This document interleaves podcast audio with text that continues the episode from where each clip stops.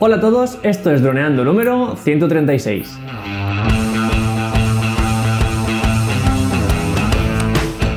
Bienvenidos a este viernes 29 de marzo al podcast de temática dron en el que aprenderás a ganar dinero con tu dron. En el programa de hoy tenemos una pregunta, sobre, todo una pregunta. ¿Un profesional utiliza modos de vuelo inteligentes? hay, que dar pregunta. Pero antes que nada recuerda que nos puedes contactar vía Facebook, eh, en nuestra web, en droneando.info y en YouTube, en nuestro canal de YouTube, en Droneando, que está subiendo a tope. Eh, y nos encanta además. Así que nada, un día más aquí estamos. Yo soy Cayetano Solano, vuestro piloto de drones favorito. Y aquí tengo al otro lado, al otro lado del Skype a mi amigo y compañero Dani Durán, nuestro especialista web y en proyectos digitales. Hola Dani. Hola, hola Calle, ¿qué tal? ¿Cómo estáis chicos? ¿Cómo va todo? Pues nada, eso. Profesional. ¿Qué pasa? ¿Que si no eres profesional no puedes utilizar vuelos inteligentes o al revés? ¿Cuál es la cuestión? Esa es la pregunta. Sobre todo surge la pregunta porque me la hicieron, un día me la hicieron. Eh, me vieron pusiendo un modo de vuelo y dijeron, pero, pero, pero ¿cómo que tú estás aquí gastando un modo de vuelo inteligente? Yo no sabía que los, que los profesionales...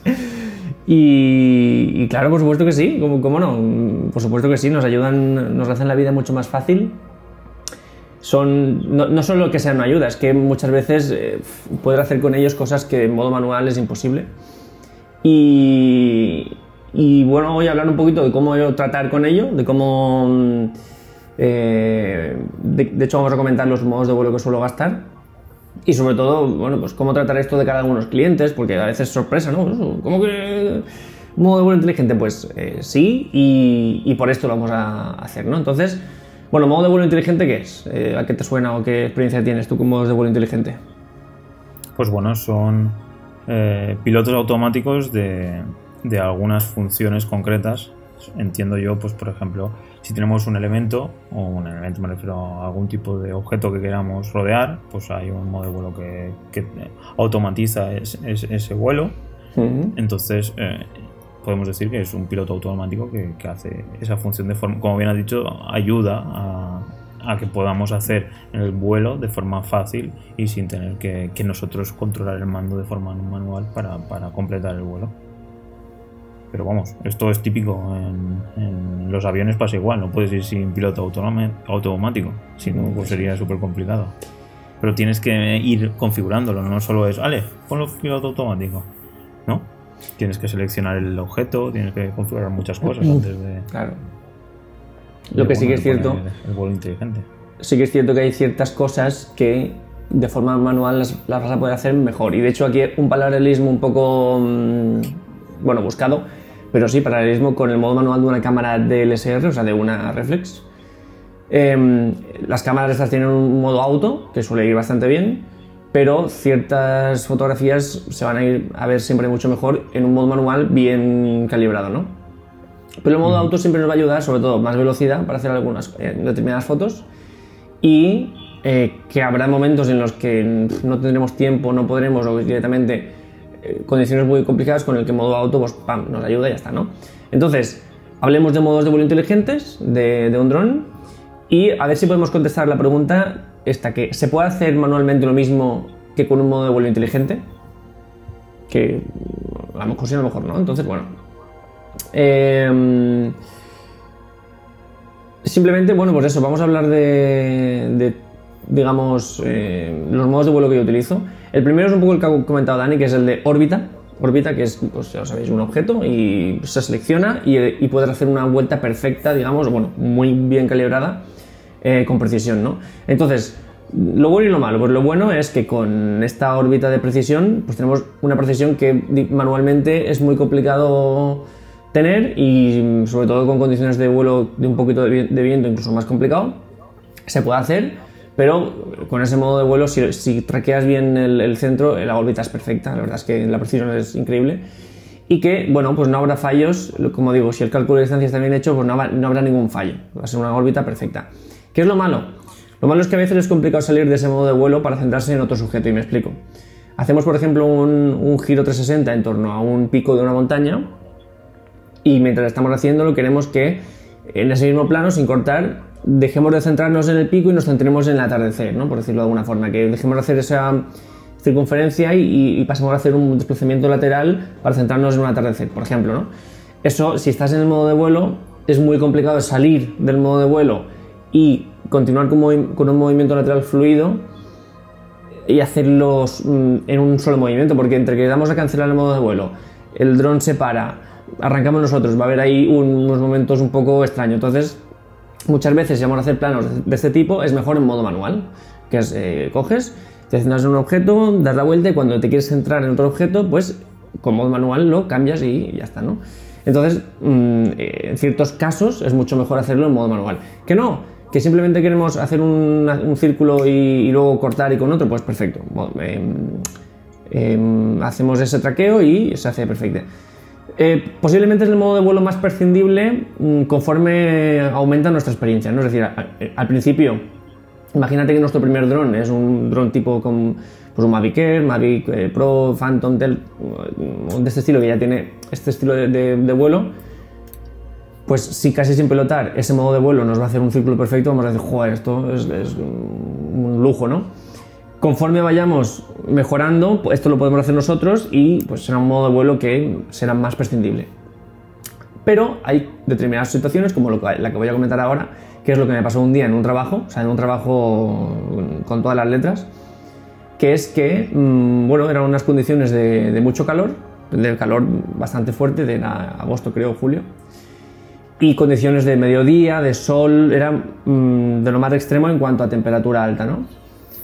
Y yo en aquel momento utilizaba un iPad, un iPad Air 2 creo que era, o 1, 1 o 2. Bueno, pues estas condiciones de calor afectaron tanto al, iPad en sí que se calentó, se calentó en extremo y se calentó de un modo que afectó a, la agilidad del mismo iPad y no, no, conseguía aportar fluidez a las imágenes. Entonces, entre el calor que hacía y que el iPad ya llevaba un rato funcionando, como que yo no podía ver sin que la imagen que transmitía el dron se cortara, ¿no? Y era más por el iPad que por el dron. Entonces, claro, yo ya, ya se habían hecho casi todos los planos, pero estaba ahí, me faltaba justamente un, un, círculo en torno a un objeto. Y digo, ostras, em, vaya, no, no, lo puedo conseguir, porque claro, si, el, si la imagen no te permite, no puedes ver la imagen, es muy complicado hacerlo. Y al final pues tiré de este modo de vuelo y gracias a eso pude hacer un, círculo perfecto. Si no, pues o teníamos que haber vuelto otro día o, parar durante un tiempo largo para que el iPad, se refrigerara o algo así, ¿no? Entonces, bueno, gracias a este modo de vuelo, en, aquella ocasión, ya hace un par de años además, pude hacer el, trabajo, ¿no? Entonces, bueno, pues en ese aspecto, pues imaginar si es importante el modo de vuelo. Otro ¿Y con el, con el iPad que hiciste? A partir de ahí utilizaste el, eh, eh, el iPhone 8, ¿no? Sí, el último trabajo que... Por dos cosas. Porque era menos brillante, en condiciones de luz es menos brillante, por lo menos ese iPad, que el iPhone 8. Y porque mm, llegaba momentos en los que se saturaba de, trabajo y no, no, daba fluidez a la imagen. Entonces, nunca más. y, y, no lo he vuelto a gastar más. Y con el, con el móvil mucho mejor porque mucho más fluido, más brillante. Bueno, siempre lo llevas encima, ocupa menos. ¿Y la pantalla más grande no, no la echas de menos? No, no porque es que era más grande, pero ya te digo, había que centrarse mucho en el. en, el, en la pantalla para poder calibrar ese. para contrastar esa falta de, brillo, ¿no? Entonces, cuanto más brillante. de hecho, la pantalla que vende mm, DJI como más brillante, la Crystal Sky, es, un móvil también, prácticamente, pero muy brillante. No hace falta más. Te acercas y ya está. Ya. Así que eso. Otro modo vuelo que me gusta bastante es el Tap Fly, que bueno, recordemos es como mm, nosotros damos en la pantalla para, mm, para digamos, que el dron vaya en una dirección y nosotros podemos eh, grabar a, nuestro aire despreocupándonos, entre comillas, porque nunca lo podemos hacer, del pilotaje, ¿no? Es decir, el dron va a ir y nosotros vamos a empezar a mm, grabar pues girándonos hacia atrás, hacia adelante y te permite unos planos que en modo manual son muy complicados, extrema, extremadamente complicados, ¿vale? Y esto un poco una anécdota que pasó en clase cuando estaba estudiando el curso de pilotaje es que un profesor, el profesor de pilotaje además que era el mejor alumno de la, promoción anterior, se le habían convertido en profesor de lo bueno que era, em, para hacer un tipo de vuelo que, es, que se puede hacer en Tapfly súper fácil, intentó enseñárnoslo e incluso a él le costó porque requería ir que el dron siguiera recto, pero que para que tú puedas grabar hacia algún lado, el dron tenía que ir rotando, pero sin irse de la línea, es decir, siguiendo la línea que el dron fuera rotando para poder siempre grabar a un punto. Entonces eso, sin hacerlo círculo, tiene que ser línea, que es, lo complicado. Entonces eso manualmente requiere mucha práctica y mucha habilidad y con el modo fly haces spam y mientras el dron va, tú giras y hacer el plano perfecto sin tener que eh, esa experiencia. Entonces, bueno, pues el fly te permite eso. Eh, sí que es cierto que a veces no resulta fácil, tienes que hacer varios intentos, por ejemplo, tienes que calibrar la velocidad, tienes que decirle que se te dé libertad, pues a veces hace falta algún intento, pero bueno, una vez lo consigues el resultado es tremendo. Follow me, follow me, fácil, eh, un coche, lo traqueamos y a seguirlo. Eh, nos da un seguimiento preciso, sobre todo ya a partir del Mavic 2 con esta prohibición incluso que hace que a veces el objeto desaparece en torno a, detrás de una montaña o árbol y consigue predecir la, trayectoria y lo sigue, o sea, ya es una pasada. Y nos da esa posibilidad incluso de orbitar en torno al objeto, o sea, que planos que manualmente son muy complicados, em, pero que aquí pues son más fáciles. Lo malo, un poco lo que le pasaba de la órbita, que a veces es complicado salir de ese modo de vuelo para centrarse en otro objeto. Estamos con un coche, nos queremos centrar en, pues lo dicho, en la playa o el entorno, y es complicado salir de ese modo de vuelo para irnos a, otro objeto. Entonces a veces eso nos va a pedir que hacerlo manual para poder eh, irnos, ¿no? Y entonces pues eso es lo malo un poco del follow me, pero bueno, siempre es muy útil sobre todo eso, traquear un coche que a veces es complicado y lo seguimos. El modo Hyperlapse, que es un modo que traeremos al canal porque es un modo que es una pasada en, los últimos Mavic 2, convierte una tarea que antes, lo bueno digamos, convierte una tarea que antes era muy farragosa, en, algo sencillo, eh, sencillo, que es ir haciendo fotos mientras el dron se mueve muy poco a poco a poco. Antes teníamos que abrir Litchi, mm, hacerle un plan de vuelo mm, con waypoints, que esos waypoints estuvieran bien puestos. Luego decirle cada dos segundos hace una foto. Que ese cambio entre fotos no, no, hubiera un cambio de exposición porque ya te mm, destrozaba el, el, Hyperlapse. Pues con el, con el Mavic 2 es súper fácil. Em, ¿Qué significa que ahora es más sencillo? Pues que para empezar ahorraremos mucha más batería que, es lo que nos importa, y que como es tan sencillo, lo vamos a hacer antes. No, vamos a, no nos va a dar pereza y enseguida, mira, pues voy a hacer un Hyperlapse aquí y vamos a hacer muchos más que, que antes, ¿no? Eh, esto es un poco lo que pasa con la Canon 6D, que es un poco que me, me vino a la mente, que es que hacer un timelapse eh, es un poco farragoso, en plan, pones el trípode, foto, cada tal, cual. Y como el Canon 6D trae un modo de timelapse, que es como un vídeo, pues ya haces muchos más, porque es más fácil, ¿no? Entonces aquí nos pasa eso. ¿Qué es lo malo? No, no tiene muchas cosas más, pero bueno, tiene un poco, algunas limitaciones de opciones a las que te ofrece el modo de vuelo, es decir, mm, en órbita, en seguimiento y tal, pero bueno, son bastante completas. Y cierto es que requiere bastante postproducción. O sea, en timelapse sí, nos, trae, nos hace una preview a 1080 que tiene calidad reducida, pero si queremos luego ponernos foto por foto y tal, pues tiene trabajo que, del que ya hablaremos, ¿no? Pero bueno, ahí lo deja. Ahí lo dejamos. Y luego, el modo, el último modo que vamos a ver hoy y por el que a mí me dijeron, ah, pero que tú gastas el, el modo de vuelo inteligente, fue por este, porque estaba gastando este, y es el modo trípode o el modo cinematográfico, que es algo súper sencillo, pero que ha cambiado bastante la forma de grabar con un dron, ¿no? ¿Esto qué es? Eh, de repente los mandos dejan de tener la misma sensibilidad, todo es mucho más lento, o sea, si antes el 100% del acelerador te daba una velocidad X, 50 y pico kilómetros por hora, pues ahora el máximo va a 10 por hora.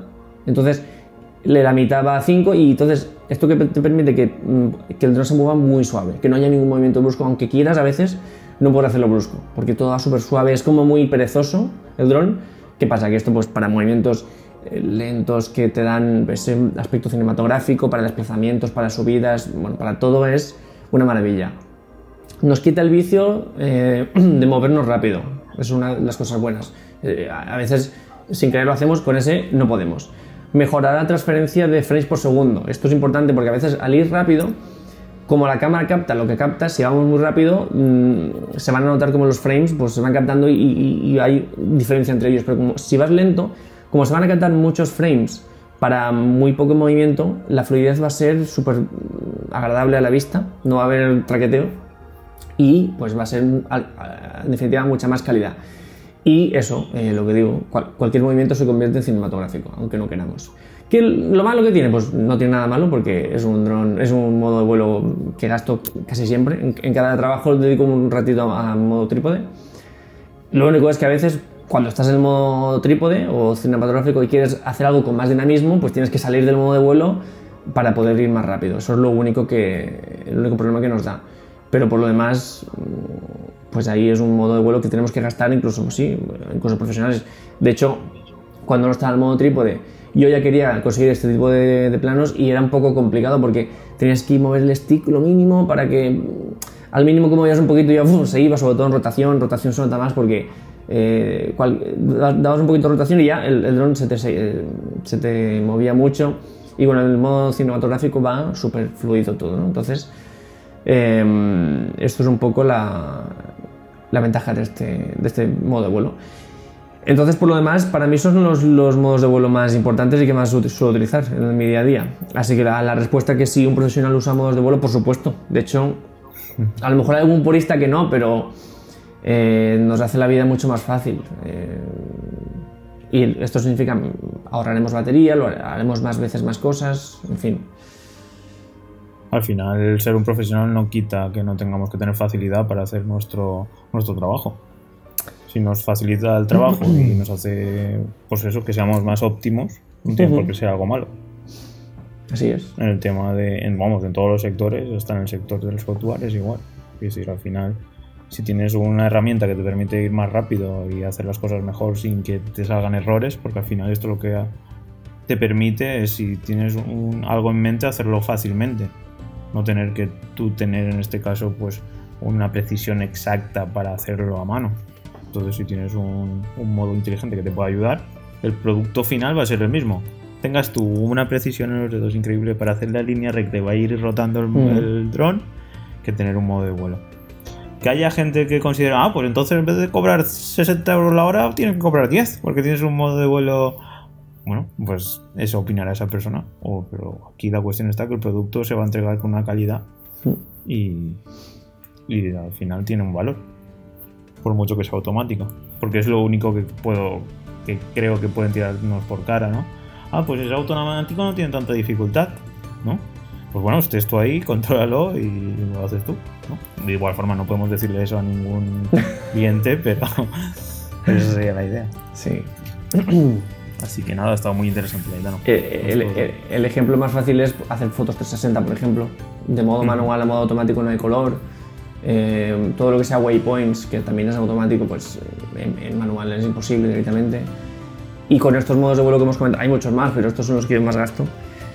Ya digo que el, el resultado profesional mejora. Y sobre- no es que mejore, sino que lo puedes hacer incluso antes. Así que bueno, el hecho de conocerlos, de experimentar con ellos, trabajar, también es un valor añadido que luego añadimos a nuestro trabajo. Pues nada, Así que nada. pues momento de despedirse, ¿no? Venga. O añadimos algo más. No, Pues nada, chicos, ahora me toca despedirnos a mí. Así que es eso. Si os gusta todo el contenido que compartimos tanto en YouTube como en Inbox, como en iTunes, como en nuestra web, ya sabéis, nos podéis dejar un comentario en iTunes 5 estrellitas, que ya hace tiempo que nadie nos deja nada. En YouTube están, estáis súper activos, nos encanta, porque como bien dijo Calle, es una red social donde es muy fácil interactuar. En iVoox también tenéis mucho, pues, mucho movimiento. Y pues eso, muchísimas gracias por todo. Y nos vemos el próximo capítulo eh, el lunes que viene. ¿Vale?